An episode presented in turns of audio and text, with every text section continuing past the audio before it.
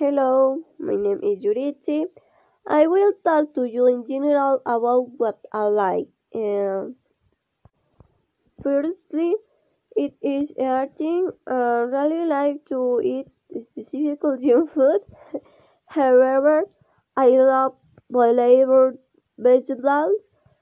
I I also love to dance whatever rhythm or type of music. I think dancing is my blood.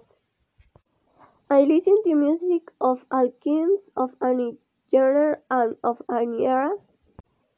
I am uh, a bit antisocial, but I like to go to parties and and also like to watch movies. My favorite is from Marvel and also watch series from any studio.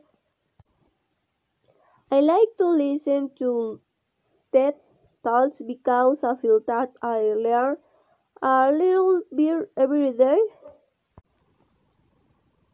I like the cold more that heat, but my favorite place in the beach. I like uh, I like anime though I don't know much about. And finally, I like to read your poetry and write beautiful texts. Mm, Finally, I would like to say it is important to know how to read and write the English language because mm, it is the most widely spoken language in the world and it gives the possibility to interaction in different areas and work as people and have a single Hitler interest. Thanks.